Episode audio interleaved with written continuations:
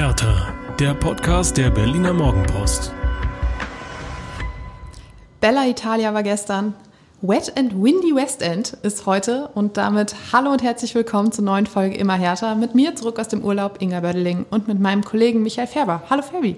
Hallo Inga, hallo Berlin, hallo ihr da draußen und äh, bevor wir loslegen, äh, müssen wir in eigener Sache eine Nummer loswerden weil ähm, Inga, du bist beim Halbmarathon mit Skates unterwegs gewesen und hast es geschafft. Herzlichen Glückwunsch dazu. Ich finde, das äh, muss man einfach mal lobend erwähnen. Danke, Fabi. Hat äh, sehr, sehr viel Spaß gemacht. Und äh, die alles entscheidende Frage ist natürlich, wie viel und wie oft hast du trainiert und waren Medizinbälle dabei? Ja, äh, vor, vorige Woche, nee, vorletzte Woche war ich äh, extra, habe ich mich nochmal eingeschworen, habe mich äh, nach Ostwestfalen begeben und habe nochmal in so ein richtig hartes Trainingslager eingelegt so richtig mit Medizinbällen und äh, Disziplin und Anschreien. Ich habe mich nochmal so richtig fokussiert. Spaß beiseite. ich war es nicht, der Nasewinkel vor Ort war, aber... Äh, ich wollte gerade sagen, Felix Magath ist überall. Felix Magath ist überall. Ich hatte ihn quasi auf den 21 Kilometern durch Berlin im Ohr. Sehr gut. aber ähm, Stichwort Hasewinkel, auch darüber werden wir gleich mal sprechen noch. Äh, aber auch über die Niederlage beim eigentlichen Debüt von Felix Magath ähm, nach seiner Corona-Quarantäne, das erste Spiel als Trainer an der Seitenlinie, ähm, über den erneuten Rückschlag im Abstiegskampf, über Reaktionen und Folgen dieser Niederlage und wir geben einen Ausblick auf das, was kommt, Fabi. Und was kommt? Dienstag, Mittwoch, Donnerstag? Und dann? Derby. das Derby. Und genau. dann das Derby, genau, genau. Genau, darüber wollen wir auch sprechen. Äh, los geht's jetzt aber erstmal mit dem 1 zu 2 gegen Bayer Leverkusen am Sonnabend. Ähm, ganz kurz der Vollständigkeit halber, das 0 zu 1 durch Alario in der 35. Fünf Minuten später das 0 zu 2 durch Bellarabi und ähm, ja, fast eigentlich direkt im Gegenzug das 1 zu 2 durch Vladi Darida. Äh, ja, das war's dann auch. Mehr ging leider nicht. Ähm, Ausstellungstechnisch ähm, hat Felix Magath zweimal reagiert. Er hat Vladi Darida für Marco Richter gebracht und Maxi Mittelstädt für den Hoffenheim-Freistoßgott Marvin Plattenhardt. Der hatte muskuläre Probleme und musste kurzfristig passen. Das Ganze, ja, resultierte in einer Mischung aus einem 4-3-3 und 4-1-4-1, je nachdem, was Leverkusen so zu bieten hatte. Und ja, es war, wie ich fand, ein durchaus konzentrierter Auftritt. Ähm, man hat mutig und recht munter mitgespielt. Aber dann waren die ersten zehn Minuten auch vorbei. Genau. Ja, also da muss ich leider gleich mal reingrätschen. Ähm, äh, ja, das war's. Äh, Hertha hat losgelegt wie die Feuerwehr, wie gegen Hoffenheim. Man hatte so das Gefühl, okay, sie haben wirklich alles verstanden, was Felix Magath von ihnen wollte und was, was, was auch für den Abstiegskampf ähm, entscheidend ist. Und äh, wie gesagt, dann waren die ersten zehn Minuten vorbei. Klar hat Leverkusen dann äh, auch personell geschwächt, ähm, fußballerisch mehr zu bieten, aber ähm, also aus meiner Sicht, ähm, ich muss es leider so sagen, Hertha hat zu wenig getan. Und äh, Felix Magath hat sich ja danach auch hingestellt, hat gesagt, wir haben zu wenig Kampf angeboten. Und das ist das, was ähm, eigentlich als Quintessenz aus diesem Spiel übrig bleiben muss, denke ich. Absolut, aber es ist natürlich auch wieder nichts Neues. Also abgesehen von dem kleinen Zwischenhoch gegen Hoffenheim war der fehlende Kampfgeist immer Thema. Deshalb hat mich seine Aussage auch nicht so sehr beziehungsweise seine Analyse nicht so sehr verwundert. Seine Aussage danach war, wenn man unten steht, ist man spielerisch nicht so gut. Das ist der falsche Ansatz. Deswegen muss man kämpfen, anders wird man unten nicht rauskommen. Und ich würde dieses, diesen Satz äh, gerne groß ausdrucken und äh, in großen Lettern in die Kabine hängen, um äh, jedem das zu verdeutlichen, dass es so ist. Dann kann man in Tapetengröße schön so, äh, wie so eine Bordüre oben, ja. Richtig. Wunderbar. Also es war tatsächlich so, von, von dem viel und hochgelobten Kampf, Kampfgeist äh, aus dem Spiel gegen Hoffenheim war nicht mehr allzu viel übrig. Ähm, hinzu kam, dass auch die offensive Durchschlagskraft völlig fehlte. Auch das war nicht wirklich etwas Neues, aber ähm, weil, ja, Hoffenheim, ich habe es gerade gesagt, Hoffenheim war jetzt auch offensiv nicht so überragend. Das waren drei Freistöße, die da verwandelt wurden, also eigen kreierte Angriffe waren da auch nicht so häufig zu sehen und so war es jetzt gegen Leverkusen halt auch. Und ähm, dann war es halt ja die Werkself, die in den entscheidenden Momenten ihre Qualität ausgespielt hat und da war dann nicht mehr viel entgegenzusetzen. Wenn du die Freistöße ansprichst, ähm, ja, das hatte schon irgendwo, äh, das passte wieder eigentlich zur Gesamtsituation bei Hertha BSC. Ähm, noch am Tag vorher ähm, lobt Felix Magath Marvin Plattenhardt mehr oder weniger als Flankengott. Ja, er sei ein Spieler, der die Dinger Originalzitat sau, sau gut reinbringen könne. Ja, und dann fällt er wegen muskulärer Probleme aus. Das passt dann wieder irgendwo eins und eins zusammen. Es gibt aus meiner Sicht einen signifikanten Unterschied zwischen dem Hoffenheim-Spiel und dem Leverkusen-Spiel. Ähm, gegen Hoffenheim war Hertha über 90 Minuten aktiv in jeder Hinsicht, sowohl offensiv, vor allen Dingen aber auch defensiv, sprich beim Anlaufen des Gegners, beim Versuch, den Ball zu erobern, ähm, bei, beim, auch beim Willen, ähm, Szenen des Gegners zu unterbinden. Ähm, und das hat den Leverkusen nach, nach den guten zehn Minuten einfach gefehlt. Es wurde passiv verteidigt. Man hat Leverkusen sehr, sehr viel Ballbesitz überlassen, hat es aber versäumt, Balldruck oder Druck auf den ballführenden Spieler, auf den Gegner auszuüben. Und äh, dann kommst du eben ähm, als fußballerisch stärkere Mannschaft in die Situation, ähm, dass du irgendwann eine Situation hast, wo du vors Tor kommst. Ähm, diese Inaktivität ist etwas, was Hertha dringend, was die Mannschaft dringend abstellen muss. Nochmal, es geht ja jetzt nicht mehr darum, fußballerisch äh, auf weltmeisterlichen Pfaden zu wandeln. Es geht darum, ähm, Tore zu verhindern und äh, nach Möglichkeit, das wäre schön, auch eins zu schießen. Haben sie auch. Oder, oder dann eben zwei. sie haben eins und das war nämlich auch äh, etwas, was mir so ein bisschen Mut gemacht hat, ähm, dass direkt nach dem 0 zu 2 dieser, dieser Anschlusstreffer kam. Ähm, es war ja, im Prinzip war es Darida selbst, der sich den, das Tor aufgelegt hat, ähm, mit seiner Flanke in den Strafraum. Da hat dann Jonathan Tah versucht, den Ball zu klären. Der landete dann aber bei Maxi Mittelstädt, war es, glaube ich, der dann wieder zurückflankte und da stand dann Darida, der Volley abziehen konnte. Und ähm, da sah man der Mannschaft auch an, dass sie, dass sie aber auch verstanden hat, was es jetzt gerade brauchte. Also dass, dass genau das die Reaktion ist, die es auch vor der Pause noch brauchte. Und man muss, du hast gerade gesagt, das Anlaufen, das Pressing, all das, was gegen Hoffenheim so gut funktioniert hat, war nicht da. Ich fand aber unterm Strich kann man jetzt nicht sagen, dass es ein Rückfall in alte Zeiten war, weil ich habe schon eine verbesserte Mannschaft gesehen. Das ist richtig. Ähm, sind wir schon eigentlich im Derby-Modus oder hier im wir, immer wir härter Podcast? Ich, ich, wir sind immer im Derby-Modus, Fabi. Ja, dann spiele ich das mal äh, mit dem Auftritt äh, des ersten FC Union gegen oder vom ersten FC Union gegen den ersten FC Köln. Das war fußballerisch sicherlich alles andere als ein Leckerbissen. Aber ähm, Union hat die Kölner über 90 plus vier Minuten permanent gestresst, permanent angelaufen, permanent unter Druck gesetzt.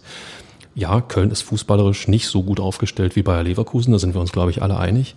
Aber wenn wir dann schon mal so ein halbes Auge Richtung Derby am Samstag schicken, dann müssen wir einfach festhalten, ähm, wenn du nicht aktiv verteidigst, wenn du nicht ähm, Druck auf den ballführenden Spieler, auf die ballführende Mannschaft ähm, äh, ja, ausübst, wirst du immer ein Problem bekommen und diese Probleme hat Hertha bekommen. Absolut richtig, Inga. Es war kein Rückfall in alte Zeiten, weil es kein Schützengewürfel war, sondern es war doch Schützengewürfel. Schützengewürfel ist äh, ein alter Schützengewürfel. Ja. Gewürfel. Gewürfel, okay. ja. Ist äh, ein Spruch aus äh, meiner ähm, und ich hatte das zweifelhafte Vergnügen aus meiner Bundeswehrzeit. Da gab es die berühmte Schützenreihe und äh, wo du in entsprechenden Abständen zu laufen hattest, was wir nie hinbekommen haben und das nannten wir dann Schützengewürfel. Ähm, das passte aber auch eben auf die Verteidigung, wenn du nicht ähm, geordnet stehst, wirst du Probleme kriegen. Diese gewisse Ordnung war in Leverkusen absolut zu sehen. Ähm, ich habe sie vorhin schon angesprochen, die Offensive, die irgendwie ja auch gefühlt die ganze Saison immer mal wieder das Sorgenkind war. Ähm, und auch da fand ich, ja, ich, ich, es war einfach offensiv nicht so wahnsinnig viel los. Und dann hat Felix Magath zur Pause auch noch Suat Serda runtergenommen. Einer, dem ich jetzt glatt mal eben unterstellen würde, dass er in dieser Saison einer der Lichtblicke in der Offensive war. Dafür kam Linus Gechter. Ähm, dadurch rutschte Maxi Mittelstädt auf dem linken Flügel und Darida ging auf die rechte Seite, wo vorher Serda war. Und damit hattest du mit Darida und Mittelstädt zwei Flügelspieler, die jetzt nicht unbedingt die klassischen Besetzungen sind für diese offensive Position. Jetzt könnte ich ja sagen, äh, an, an Magath zu zweifeln ist eigentlich schon der erste Fehler. Ich, ich habe nicht an Magath gezweifelt, ich habe das alles wiedergegeben, ja, natürlich, wie es ist. Natürlich. Aber es ist, aber du hast völlig recht, es mutet schon ein bisschen kurios an. Ähm, er hat ja Suat Serda als, ich nenne es mal einfach so, als Schlüsselspieler auch auserkoren, ja, für, für den, für das Saisonfinale, für den Klassenhalt und äh, nimmt ihn dann zur Halbzeit raus zeigt in irgendeiner Form auch, dass Leverkusen sich auf ihn eingestellt hatte. Ja, ähm, ich sag mal, gegen den Robert, Robert Andrich äh, möchte ich nicht zwingend spielen. Das ist schon ähm, eine sehr aggressive Kante, die man da vor sich hat. Und ähm, das scheint nicht ganz so funktioniert zu haben, wie Magath sich das vorgestellt hat. Stefan Jovetic saß auf der Bank und das auch tatsächlich bis Spielende. Auch das war noch so ein Punkt, äh, von dem ich dachte, okay, stand die ganze Zeit 1 zu 2. Wenn du jetzt diesen Spieler bringst, der den Unterschied machen kann, du hast seine, seine fußballerischen Qualitäten in den letzten Wochen auch schon und Monaten schon mehrfach gelobt. habe ich mich auch gefragt, okay, warum kommt der jetzt nicht? Der könnte nochmal ordentlich Schwung bringen. Der war aber allerdings auch in der Länderspielpause mit Montenegro unterwegs, hatte davor öfter mal Probleme mit den, äh, mit den Muskeln. Deshalb, wer weiß, vielleicht auch da reine Vorsichtsmaßnahme. Aber das hat jedenfalls auch so ein kleines Fragezeichen bei mir hinterlassen. Aber ähm, das kann ja durchaus der Grund gewesen sein, dass er vielleicht nicht ähm, diese hundertprozentige Fitness hatte, die auch Magath einfordert, die es auch braucht da unten im Abstiegskampf. Und ähm, wir sind im Derby-Modus, oder? Wir sind immer im Derby-Modus. Ja, wir haben ein Derby vor der Brust. Insofern ähm, in Leverkusen, äh, ich will jetzt nicht in alte Friedhelm-Funkel-Zeiten verfallen, ja, äh, so nach dem Motto, wir müssen nicht jedes Spiel gewinnen, aber ähm, ich glaube, in Leverkusen kann man verlieren. Eins zu zwei ist ähm, ja verloren und äh, mit Blick auf die Tabelle ist diese Niederlage tatsächlich auch schmerzhaft. Er hatte auf Abstiegsplatz 17, aber es wurde mit Anstand verloren ähm, und nicht äh, ja durch äh, Unordnung, falsche Laufwege oder, oder sonstige, wie sagt man, dass man nicht ja, auf der Höhe war. Genau. Mir fehlen die Worte.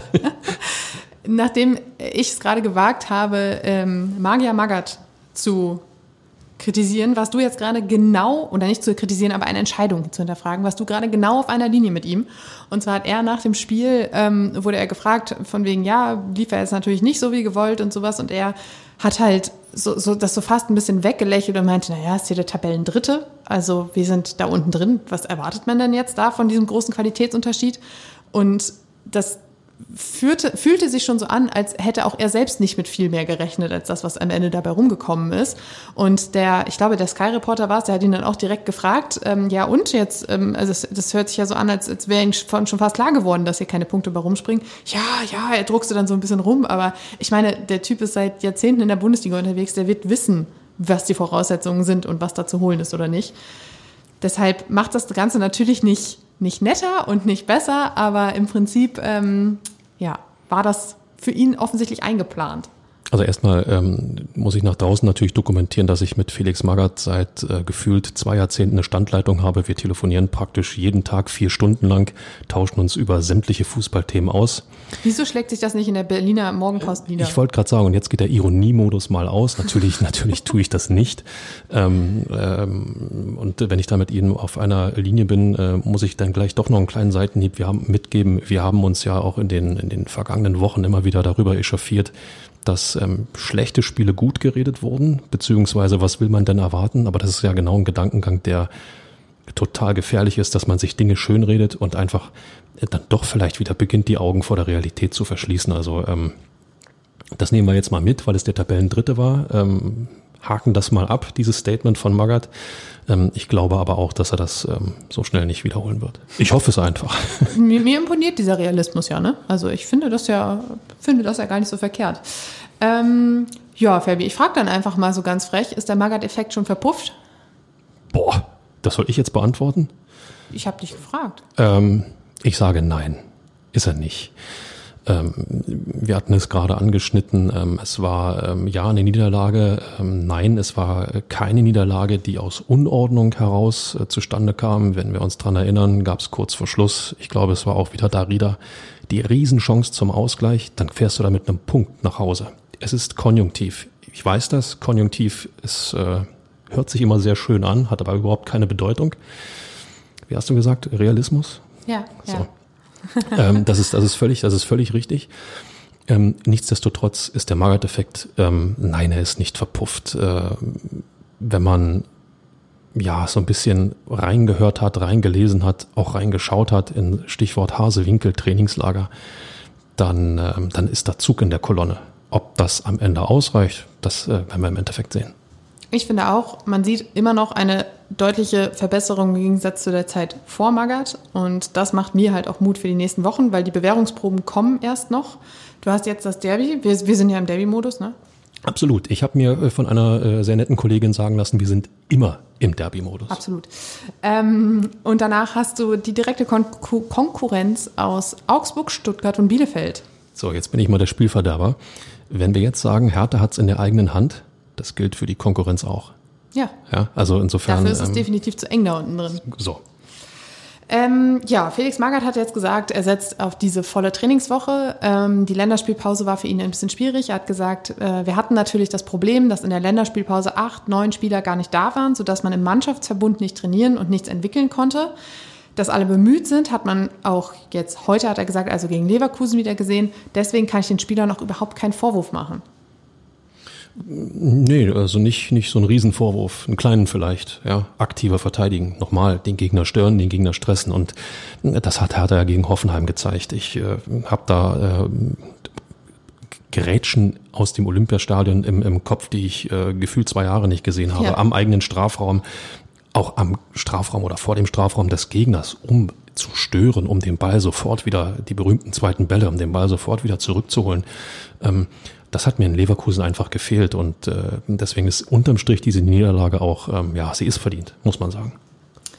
Wir haben es vorhin schon angesprochen, Trainingslager in Hasewinkel. Vier Tage war Hertha in Ostwestfalen. Ähm, es wurde intensiv gearbeitet und ich habe mit Freude im fernen Italien die Bilder gesehen, in denen die Medizinbälle am Start waren. Das war sensationell, ja. Ähm, die, die erste Nachricht beziehungsweise die ersten Fotos, die aus äh, Hasewinkel äh, sozusagen in die große weite Welt gingen, waren äh, Spieler wie Niklas Stark mit Medizinbällen. Also Magath ist ja auch jemand, der spielt mit diesem Thema. Der weiß ja ganz genau, was er, was er für eine, für eine, für eine Wirkung hat. Der weiß ganz genau, was er für ein Standing hat. Ja, Quelix als, als sein Spitzname. Und äh, geht dann nach dem ersten Training runter, so sinngemäß, die Spieler schleppen sich in die Kabine und äh, Magath wird zitiert mit den Worten, ach, das war doch leicht heute, war doch wunderbar und grinst sich eins. Das ist natürlich total medienwirksam und er nimmt, er nimmt äh, den Fokus total auf sich, um die Spieler ein bisschen aus dem Blickfeld zu nehmen. Absoluter Vollprofi. Er hat äh, in seiner, ja, es ist, wir dürfen ja nicht vergessen, er ist ja noch gar nicht so lange da. Nee. Aber in den wenigen Wochen, in denen er jetzt da ist, hat er ja auch mehrfach deutlich gemacht, dass äh, die Fitness noch gar nicht auf dem von ihm, ja. Aber geht's dir, geht's dir nicht auch so? Der ist noch gar nicht so lange ja. da, aber gefühlt ist Taifun Korkut schon irgendwie zweieinhalb Saisons weg. Ja. So, so, geht, so, geht, mir das. Das stimmt, aber das ist diese reine Präsenz dieses Mannes. Der ist da und dann ist er aber auch da und dann vergisst du aber auch alles um ihn herum.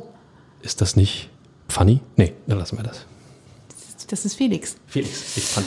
Ähm, jedenfalls, er hat deutlich gemacht, Fitness nicht auf dem Level, auf, de, de, auf dem er die haben will. Uh.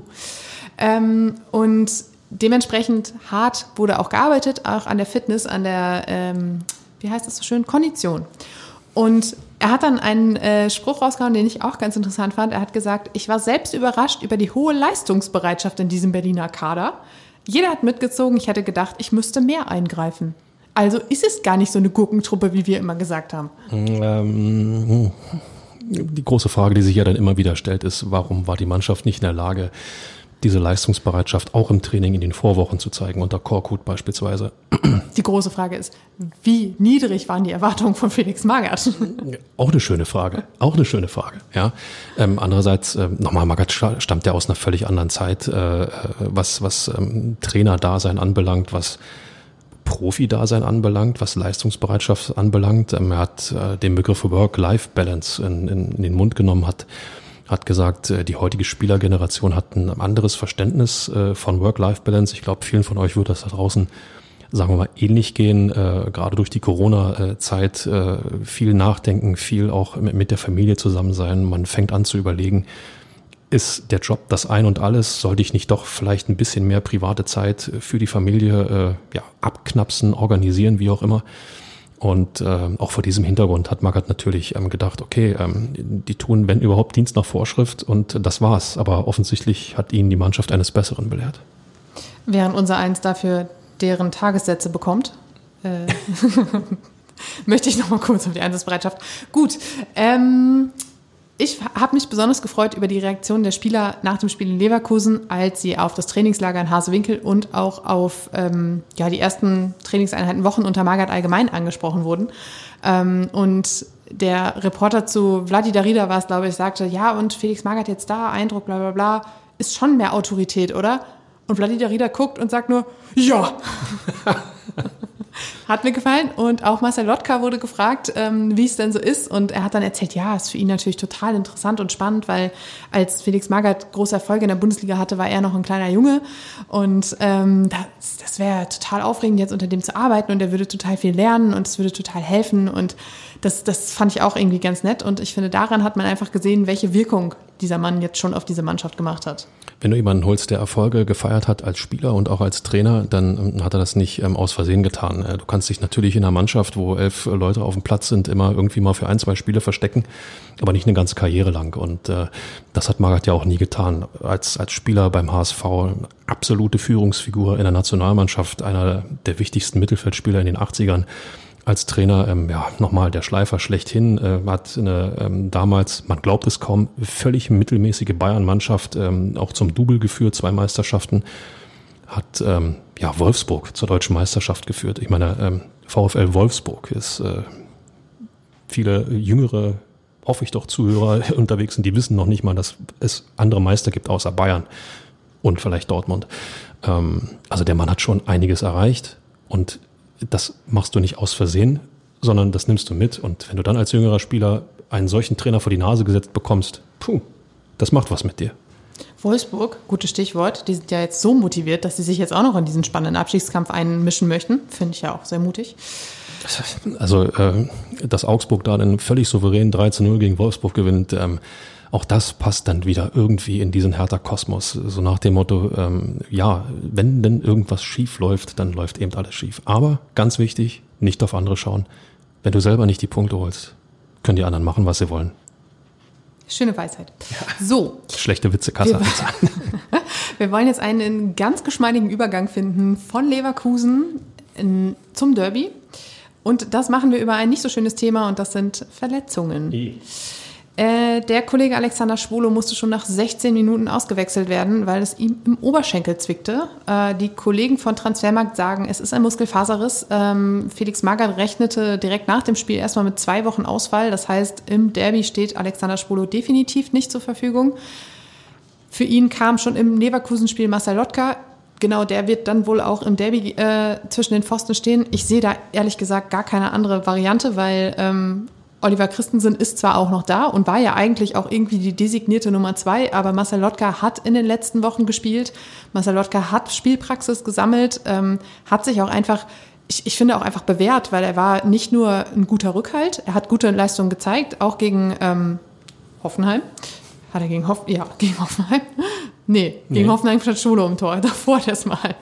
Gegen Leverkusen hat er, ähm, nee, Leverkusen, jetzt bin ich durch, Fabi, jetzt bin ich raus. Entscheidend ist, er hat gezeigt, dass er durchaus Qualität hat. Danke. Ja, ähm, und äh, ihn dann jetzt nicht im Derby zu bringen in so einem Spiel, sondern einen völlig unerfahrenen Mann zu bringen, ähm, das passt natürlich überhaupt nicht zusammen. Das total Interessante ist, da wir im Derby-Modus sind, ähm, äh, auch bei Union droht die Nummer eins auszufallen. Andreas Lute mit äh, ja, auch muskulären Problemen, hat, äh, stand schon gegen Köln nicht im Tor. Frederik Rönne wird im Tor sein. Und ähm, ja, ähnlich wie Lute hat auch der Kollege Renault, ähm, sagen wir mal, durchaus immer einen kleinen Bock im Spiel. Also was die Torhüter angeht, bei Hertha und bei Union, ähm, ich glaube, das wird fürs Derby richtig interessant. Wobei ich mir auf der Torhüterposition bei Hertha jetzt nicht allzu viele Sorgen mache, weil, wie ich finde, Lotka gezeigt hat, dass er ein guter Mann ist. Eine andere Verletzung bereitet mir ein bisschen mehr Magenschmerzen und das ist die von Niklas Stark. Äh, der musste in der 64. Minute raus und hatte eine Bänderverletzung. Äh, gezerrt, gedehnt, gerissen, das ist noch nicht so richtig äh, ja, raus. Felix Magath hat gesagt, mit, ja, mit viel Glück schafft er es bis zum Derby. Das müssen wir jetzt abwarten. Ich habe nur gedacht, okay, das ist natürlich eine ungünstige Position. Unter Magath hat er jetzt zweimal als Sechser gespielt, hat damit auch die Abwehr, wie ich finde, durchaus stabilisiert, vor allem gegen Hoffenheim wirklich starkes Spiel gemacht. Das wäre natürlich irgendwie ärgerlich, wenn genau der jetzt ausfällt, der auf seiner neuen, in Anführungsstrichen, Anführungsstrichen Position so, so ein bisschen seine Rolle gefunden hat. Ja, es ist äh, unglücklich. Ja. Das ist, glaube ich, die Vokabel, die mir dazu einfällt. Das läuft für Stark einfach völlig unglücklich. Ähm, in den Wochen, wo er ähm, hätte vorangehen sollen, ähm, hat er es nicht getan. Jetzt, wo er vielleicht auch einen Tick mehr Rückendeckung hat äh, vom Trainer, in eine, etwas andere Position spielt, hat er gegen Hoffenheim auch äh, das, das 1 zu 0 äh, gemacht, den Führungstreffer. Das sind natürlich Dinge, die dich dann auch total motivieren und nochmal aus so einer gefühlten Lethargie irgendwie rausholen und ähm, ja, jetzt äh, spielt dann eben der Körper nicht mit. Ähm, ich glaube, es war ein Schuss von Andrich, in dem äh, ja. in, in den sich äh, ja stark gestellt, geschmissen. Er stand einfach im Weg. So. Ja, da musste ich vorhin schmunzeln, als du gesagt hast, Robert Andrich gegen den zu spielen, das kann halt auch wehtun. Äh, ja, und äh, leider Gottes Niklas Stark hat das schmerzvoll äh, ja, erfahren müssen und äh, das ist einfach bitter. Ja. Äh, Niklas Stark stand auch schon in der vergangenen Woche äh, im Mittelpunkt äh, der Diskussion. Und zwar ähm, berichtete erst, ich meine, es, es war der Kicker, ich bin mir gerade nicht mehr so sicher, entschuldigt bitte, wenn das jetzt nicht stimmt. Ähm, dass sein Vertrag im Sommer nicht verlängert wird. Freddy Bobic hat es dann kurze Zeit später auch auf der Pressekonferenz bestätigt. Niklas Stark wird im Sommer gehen. Ja, ähm, ja, ja, so ist es. Äh, sagen, sagen wir es mal so, äh, mich hat ein bisschen überrascht, ähm, also zwei Dinge eigentlich, die, die auch Bobic äh, zu dem Thema gesagt hat. Ähm, zum einen, er spült, er, er spült, stark spüre eine, eine Qualität in sich und die würde es auch durch die wirtschaftlichen Gründe, das ist der zweite Punkt, der mich ein bisschen überrascht hat, ähm, schwer machen, ihm ein adäquates Angebot zu unterbreiten. Also mit anderen Worten, eine Qualität, die ich ehrlich gesagt in den vergangenen Wochen, Monaten komm, ich hau noch einen drauf, Jahren bei Stark nicht gesehen habe. Die soll vorhanden sein. Vielleicht äh, in einem anderen Umfeld ähm, macht, äh, wird sie wieder sichtbar. Aber ähm, die Überlegung, dass wirtschaftliche Gründe für einen, für einen Verbleib von Stark nicht reichen, ähm, das ist dann doch schon, ähm, ich finde, das hat einen Geschmack. Zum einen, ähm, ihr wisst, teure, ihr treuen Zuhörer des Immer härter Podcasts, ähm, hab das ja mitbekommen, dass Bovic immer schon gesagt hat, äh, die Millionen von Windhorst sind weg. Ähm, Windhorst selbst hat ja gesagt, äh, er wird nichts mehr zuschustern, Klammer auf, solange Werner Gegenbauer Präsident ist, Klammer zu. Und dann ist natürlich die große Frage, ähm, Niklas Stark, äh, aus meiner Sicht sowieso einer der äh, ja, besser verdienenden bei Hertha BSC. Und äh, wenn man dann gefühlt noch, ein, noch mehr haben möchte, für, sagen wir mal, das, was man in den vergangenen ein, zwei Jahren abgeliefert hat. Ähm, für mich hat das einen Geschmack, sagen wir mal so. Unterm Strich, ich find's gut. Neue Leute, frische Leute zur Hertha BSC kann nicht schaden. Ich möchte dem nichts hinzufügen, du hast das sehr schön umrissen. Äh, und hast gleichzeitig auch noch unseren wöchentlichen Windforst eingebaut. Hey. Chapeau, Fabi. Du, mehr geht nicht. Wer kann, der kann. Und äh, damit ähm, würde ich jetzt mal in den Derby-Modus schalten. Wir sind immer im Derby-Modus, so. Inga. Ach so, sorry. Ja gut, Sonnabend, 18.30 Uhr im Olympiastadion. Erstmals seit dem 19. Januar 2020, seit dem 19. Januar 2020, wird das Stadion eventuell ausverkauft sein. Ich, ich bin mir sicher, dass es ausverkauft sein wird. Also äh, die Stadt würde mich schon sehr enttäuschen, wenn, wenn das nicht der Fall wäre. Bislang hat Hertha 60.000 Karten, war der, war der jüngste Stand an den Mann und an die Frau und an die Zuschauer gebracht. Ähm, wie viele es da noch werden, werden wir am Sonnabend sehen. Aber ich bin da auch bei dir, Fabi. Ich glaube auch, dass ähm, dieses Spiel definitiv nicht vor weniger als 76.000 Zuschauern stattfinden wird. Was mich, was mich überrascht ist, dass es ähm, ja Hertha BSC offensichtlich doch ja, gefühlt ein Tick schwerer fällt, das Stadion wirklich zu füllen gegen den Derby. Jetzt ja, sind, die Wetteraussichten sind nicht so gut. Natürlich, ähm, auch das. Jetzt äh, sind endlich mal wieder äh, volle Stadien möglich ähm, und dann kommt, äh, kommt so ein Derby, was, was Berlin ja fußballerisch ähm, eigentlich elektrisiert, elektrisieren sollte. Und ähm, ja, um äh, überhaupt den Kartenverkauf ein bisschen anzutreiben, äh, was muss Hertha BSC machen? Äh, muss das Union-Kontingent aufstocken von, von 7.200, nochmal 4.500 Karten dazu.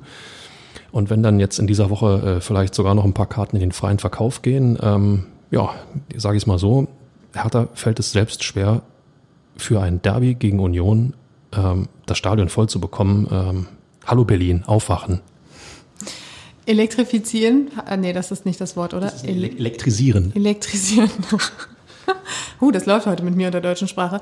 Ähm, das ist, ist aber vielleicht auch schwierig, wenn das letzte Derby zweieinhalb Monate zurückliegt und äh, irgendwie so bitter war und so hart zu verarbeiten für die Fanseele, dass man sich jetzt sagt, boah, das gebe ich nur nochmal. Ich weiß nicht, ob alle so masochistisch sind und sagen, geil, bei vier Grad und Nieselregen setze ich mich ins Olympiastadion und gucke mir eine nächste Derby-Niederlage an. Na sagen wir, ich hoffe es mal, einer wird gewinnen. Ja, ist jetzt keine Werbung für eine alte TV-Show aus aus der grauen TV-Vorzeit, nein, aber ähm, es wird ja ein völlig anderes Spiel werden, Inga. Ja, also das, äh, der harte Auftritt äh, aus dem Januar, aus dem Pokal, wo es, wir müssen es einfach nochmal sagen, 2 zu 3 gegen Union gab. Ähm, diese Hertha-Mannschaft war völlig verunsichert. Sie wusste, ähm, hatte so viel mit sich selbst zu tun ähm, und war überhaupt nicht in der Lage, auch nur irgendeinen Basic aufs Spiel äh, oder aufs, aufs, aufs Feld zu bringen. Man hat sich dann irgendwann berappelt, man hat sich dann irgendwann reingebissen in die Partie, aber ähm, Union hatte, hatte da immer irgendwo eine Antwort. Ich glaube nicht, dass Hertha BSC nochmal so blutleer in ein Derby gehen wird, wie sie es im, im, ja, im Pokal gemacht haben oder auch im Hinspiel beispielsweise. Allein diese Aussicht und äh, bei allem Respekt, liebe Leute, Felix Magath an der Seitenlinie, den kann man erleben. Ja, also das macht schon Spaß. Damit hast du schon das jüngste Aufeinandertreffen im Januar und auch schon das Hinspiel äh, umrissen. Ähm, die Bilanz äh, sagt nach äh, zehn Duellen drei Siege für Hertha, drei Unentschieden und vier Niederlagen. Äh, in der letzten Saison gab es ein 1 zu 1 und ein 3 zu 1. Das ist der letzte Derby-Sieg für Hertha vor anderthalb Jahren. Äh, und ich finde, ich habe mir das also angeguckt und dachte, naja, eigentlich sind die Voraussetzungen genau die gleichen wie in der vergangenen Saison. Union ist oben dran und Hertha unten drin. Ja, absolut. Ähm, wie gesagt, die, die, die sportliche Ausgangslage oder vielmehr die, die, die Mannschaft, der Auftritt der Mannschaft von Hertha wird, wird garantiert eine andere sein. Und auch das, glaube ich, habe ich nicht exklusiv. Auch Union wird anders auftreten. Im Pokalderby war ein gewisser Max Kruse noch bei Union dabei. Seitdem der nicht mehr dabei ist, knirscht es auch ein wenig bei Union. Ja. Und ähm, bei Wolfsburg. Und, und, jetzt auch bei Wolfsburg. Äh, beste Grüße in die Autostadt. Ähm, nein, aber das dokumentiert ja auch, wie wichtig äh, Kruse nochmal für, für Union gewesen ist. Und bei Union macht man sich nicht nervös deswegen, hat sich nicht nervös machen lassen. Trotzdem ist dem Spiel ein gewisses Überraschungsmoment abhanden gekommen. Ähm, Union ist, ist bei allem Einsatz äh, wieder ein Tick leichter ausrechenbar und Hertha im Gegenzug zur, ja, nennen wir es mal Korkut-Ära, ähm, sagen wir mal wieder ein Tick motivierter. Auch ein Tick vielleicht jetzt fitter durch Hasewinkel. Das wird ein völlig ähm, anderes Spiel werden. Und äh, nochmal, ich habe ich hab Bock drauf, absolut. Ich bin natürlich ganz happy, dass ich hier äh, dich als Co-Partner habe, unseren Union-Reporter. Also besser wird es ja gar nicht gehen hier mit den Voraussetzungen. Deshalb lass uns doch mal überlegen, was spricht für Hertha, was spricht für Union. Weil ist ja klar, du rechnest mit einem Hertha, äh, Union-Sieg, ich rechne mit einem Hertha-Sieg. Tue ich das? Ja, weiß ich nicht. Okay. So, siehst du, werden wir nachher klären. Fabi hat nämlich angekündigt, dass er mich am Ende überraschen will. Ach du liebe Und ich bin mittlerweile genauso aufgeregt wie ihr alle jetzt. Also, lass uns mal mit Hertha anfangen.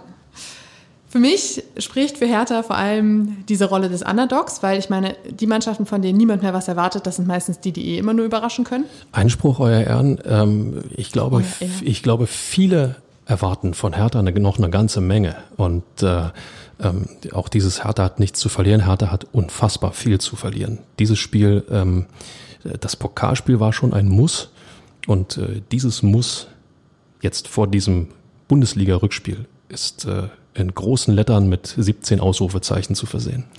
Ich habe mich aber allerdings gefragt, du hast gerade gesagt, das Pokalderby, das war schon so, so ein Punkt, an dem viele gesagt haben, okay, ihr habt jetzt die Chance, auch emotional die Fans nochmal wieder abzuholen und zu sagen, okay, die Hinrunde war nicht so toll, aber jetzt habt ihr die Chance zu zeigen, okay, hier ist dieses Derby, wir wollen weiterkommen im Pokal, wir reißen uns den Po auf. Aller, allerwertesten. Den Po auf. Und äh, zeigen einfach, wir können es noch und wir, wir können kämpfen. Ich könnte mir vorstellen, dass genau dadurch, dass das nicht eingetreten ist, dass das einfach sehr, sehr viele extrem ernüchtert hat. Und dass deshalb jetzt auch nicht mehr so dieser Punkt da ist, dass man sagt, boah, jetzt könnt ihr richtig einen raushauen, wenn ihr dieses Spiel gewinnt, sondern dass viele dann doch schon ausgestiegen sind und gesagt haben, komm, diese Saison können wir abhaken. Und trotzdem ergibt sich jetzt die Chance, nochmal die Fanbasis und alle, die es mit Hertha BSC halten, ultimativ hinter sich zu bringen für die letzten danach noch fünf Saisonspiele. Dass es nur miteinander geht, hat äh, Bobic ja schon gesagt, kurz bevor er den Taifun Korkut äh, ja, geschasst hat und äh, durch Felix Magath ersetzt hat. Ähm, ich glaube, das, das wissen auch viele von euch da draußen, wie wichtig ähm, Stadionunterstützung ist, Fanunterstützung auf den Rängen ist. Man macht äh, trotz allen Schmerzes und selbst wenn zehnmal Dinge nicht funktioniert haben, versucht man es beim elften Mal nochmal. Wenn die Unterstützung ähm, da ist und äh, mit so einem Derby-Sieg, das kann nochmal eine Initialzündung geben, auch für Hertha BSC. Deswegen muss groß 17 Ausrufezeichen. Ich, ich fange davon an zu reden, was spricht für Hertha in diesem Derby und fange erstmal an, was nicht dafür spricht. Deshalb komme ich dann jetzt mal wieder zu den Mutmachern. Ich meine, es ist ja auch eine Chance zu sagen, okay, komm, im Januar war Mist, aber jetzt können wir zeigen, okay, wir können es doch. Und es ist ja insofern doppelt wichtig, als dass es ja auch noch Punkte für den Abstiegskampf gibt. Und wenn man ehrlich ist und sich die, das Restprogramm so angeschaut hat, dann hat man das Derby ja so ein bisschen beiseite genommen und eher so mit den Punkten in den danach Spielen gerechnet und jetzt nicht so mit den, mit den Derby-Punkten. Und wenn du da jetzt wirklich punktest, vielleicht sogar dreifach, dann hast du natürlich auch echt einen Kuh gelandet. Also Bonusspielmäßig meinst du? Ja, so ein bisschen. Ja. Also klar, auch da gibt's drei Punkte und wie wichtig drei Punkte sind, hat Augsburg gerade dokumentiert. Ähm, Stuttgart hat nur einen Zähler geholt am Wochenende und man sieht auch, wie wichtig nur dieser eine Punkt ist. Jeder Punkt zählt. Erst recht bei der Tordifferenz, die Hertha BSC mitschleppt bis zum Saisonende. Also insofern, ähm, da ist äh, unglaublich viel ähm, Potenzial, unglaublich viel, wie soll man sagen, ähm, das kann noch mal einen Kickstart in den Endspurt geben. Ja, vor ja. allen Dingen überleg mal, was diese drei Punkte mit, mit sich bringen würden. Drei Punkte eben. Drei Punkte, ja, aber auch so mental. Also mit was für einer Euphorie du auch in diese, in diese wichtigen Spiele gegen die direkte Abstiegskonkurrenz gehen, gehen würdest. Das wäre ja du wärst ja irgendwie auf so einer etwas, ja, Adrenalinwelle vielleicht sogar. Das kann auch in die Hose gehen, das, das ist immer so, aber äh, andererseits kann dich das einfach für den restlichen Saisonendspurt sowas von pushen. Und vor allen Dingen ähm, würde das auch euch Fans da draußen nochmal dokumentieren, mein Gott, wenn es dann wirklich drauf ankommt und äh, die Kacke wirklich am Dampfen ist, dann ist die Mannschaft nochmal trotzdem in der Lage, alles aus sich rauszuholen. Und mit so einem Sieg das streichelt der Fanseele ungemein. Wenn es dieses Spiel gegen Hoffenheim nicht gegeben hätte, dann wäre ich jetzt auch arg pessimistisch, aber in Konjunktiv. Genau. Aber die, ich habe irgendwann vor ein paar Wochen mal eine Kolumne geschrieben über äh, die Jahreszeit des Konjunktivs. Die ist nämlich gerade jetzt, weil immer alle dann denken so, ha ja, hätte, könnte, würde, dann würden wir jetzt nicht da unten stehen. Naja, jedenfalls, wenn es dieses Spiel gegen Hoffenheim nicht gegeben hätte, dann ähm, hätte ich jetzt auch nicht so ein, so ein optimistisches Gefühl, sondern wäre auch definitiv pessimistischer unterwegs. Aber dieses Spiel hat ja gezeigt, dass die Mannschaft kann, wenn sie will. Und Hoffenheim war auch keine Laufkundschaft. Und somit haben sie gezeigt, sie haben die Situation, den Abstiegskampf angenommen und es gibt meiner Meinung nach keinen besseren Zeitpunkt, um genau daran jetzt anzuknüpfen. Und jetzt bin ich mal ganz Trainer. Jedes Spiel beginnt bei 0 zu 0. Es gibt keinen Grund, von Anfang an schon auf den Platz zu gehen und zu sagen, das wird sowieso nichts. Aber diese Spiele gab es bei Hertha diese Saison. Gefühlt gab es diese Spiele, ja. ja, und wie gesagt, ich habe mich ja gerade schon so gefreut, dass hier ein Union-Experte am anderen im Mikrofon steht. Du Wo? brauchst dich jetzt gar nicht umzugucken. Ich gucke nur, ob noch jemand das den Raum betreten hat. Der Mann mit den langen weißen Haaren hier. Oha. Ähm, ja, Ferbi, du hast Union in den letzten, äh, ja, Jahren. vielen, vielen Jahren, ja. Nicht, dass ich mir nachher wieder vorgeworfen wird, ich wäre irgendwie ähm, viele, viele Jahre unfreundlich älteren Männern gegenüber. Hallo. Ähm, jedenfalls, äh, dass du mir jetzt mal erzählen, was denn für Union spricht in diesem Derby. Boah. Was heißt, was für Union spricht? Ähm, ich glaube, dass die Truppe ähm, sich ähm, trotz des Abgangs von Max Kruse ähm, stabilisiert hat. Ähm, der Fußball ist, ein, ist geradliniger geworden, ist ausrechenbarer geworden, das habe ich gerade schon gesagt. Aber ähm, die Truppe ist ehrlich gesagt nie nervös geworden. Selbst wenn jetzt mal ein paar Spiele nicht gewonnen wurden, es wurde immer versucht, ähm, ja, zumindest diese Grundtugenden, äh, Ordnung und vor allen Dingen Aggressivität auf dem Platz, sprich dieses Anlaufen, was, was ich schon thematisiert hatte, auf den Platz zu bringen. Und ähm, das wird die Mannschaft sicherlich mitbringen. Ob es dann spielerisch reicht äh, gegen eine härter Mannschaft, die sicherlich ja genauso äh, ähm, kämpferisch auftreten wird, da bin ich mir absolut sicher. Das muss man dann eben sehen. Aber ähm, das ist natürlich etwas, was, was Union, ähm, ja, was irgendwo immer für Union gesprochen hat. Der zweite Punkt ist natürlich, anders als Hertha hat Union das Saisonziel eigentlich schon erreicht, diese 40-Punkte-Marke. Man hat die Marke geknackt, kann eigentlich ähm, im Grunde könnte man befreit aufspielen. Das werden sie natürlich nicht tun. Ja, jeder Punkt bringt auch Prämie, jeder, jeder, jeder Sieg bringt auch vielleicht einen Platz mehr in der Tabelle und so leid es mir tut, liebe härter Gemeinde, aber jeder Sieg bringt auch Union und damit Berlin ein Stück in den Europacup näher. Das ist nun mal einfach so. Das kann natürlich nochmal ein Ansporn sein, äh, den äh, die Mannschaft für sich äh, nutzen kann. Ähm, und äh, ich glaube, ein nicht unwichtiger Punkt ist einfach auch diese, diese Ruhe, die der Verein ausstrahlt ähm, im gesamten Umfeld ähm, sei es Trainer, sei es Manager, sei es Präsident.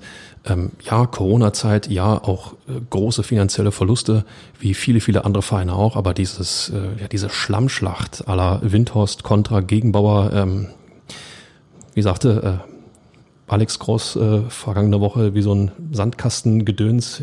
Ich, ich nehme dir mein Förmchen weg oder du nimmst mir das Förmchen weg, nehme ich dir dein Förmchen weg. Und dann hau ich ähm, mit der Schaufel drauf. So, das gibt's bei Union nicht. Diese Ruhe insgesamt in dem Verein, das überträgt sich auf die Mannschaft und deswegen konnte diese Mannschaft auch nach dem Max Kruse Abgang, äh, sagen wir mal, das eine oder andere Spiel verlieren, ohne dass man nervös wurde.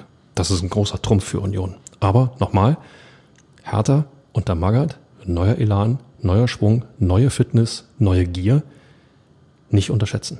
Aus Union-Sicht. Für Hertha top, weil wir werden, glaube ich, ein richtig umkämpftes, spannendes Derby erleben. Bin ich mir ziemlich sicher. Ich neige halt immer dazu, mir die aktuell sportliche Situation anzugucken und äh, daraus irgendwie so die Gewichtung des Spiels zu ziehen. Und da sehe ich halt äh, Union äh, an der Stelle, an der Hertha gerne stehen würde und Hertha im Abstiegskampf. Ich mache das aber immer deswegen, weil ich mich einfach so gerne überraschen lasse, beziehungsweise noch mehr Freude daran habe, so ein Spiel zu sehen, wenn dann am Ende genau der gewinnt, dem, von dem ich es nicht erwartet hätte. Und äh, das ist natürlich jetzt die entscheidende Frage, die auch alle euch da draußen in eurem Lieblingspodcast interessiert. Inga, wenn du jetzt sagst, wen erwartest denn du jetzt als Sieger? Und komme jetzt nicht mit so einem 2-2. oh, jetzt muss ich mich auch noch festlegen so, hier. hallo. Freunde der Sonne. 2 zu 1 für Hertha BSC. Ist doch mal ein Statement. Ja. So. So, und jetzt, ich bin schon so aufgeregt, Fabi. Aufgeregter als alle Weihnachten meines Lebens zusammen. Worauf?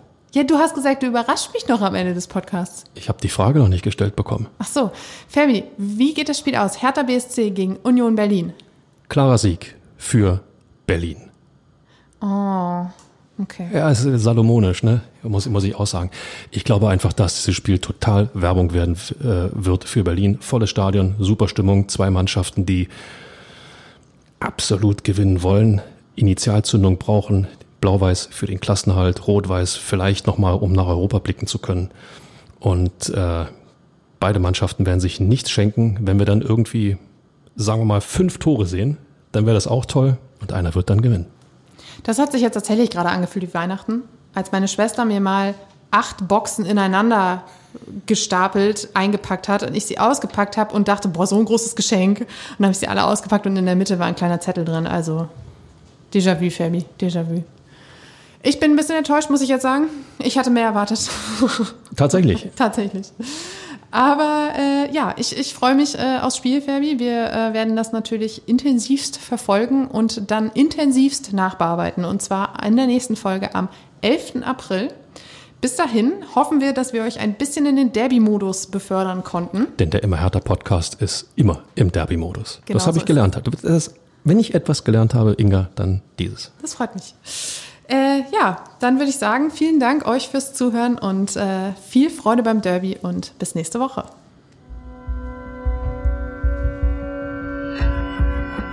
Immer härter. Der Podcast der Berliner Morgenpost.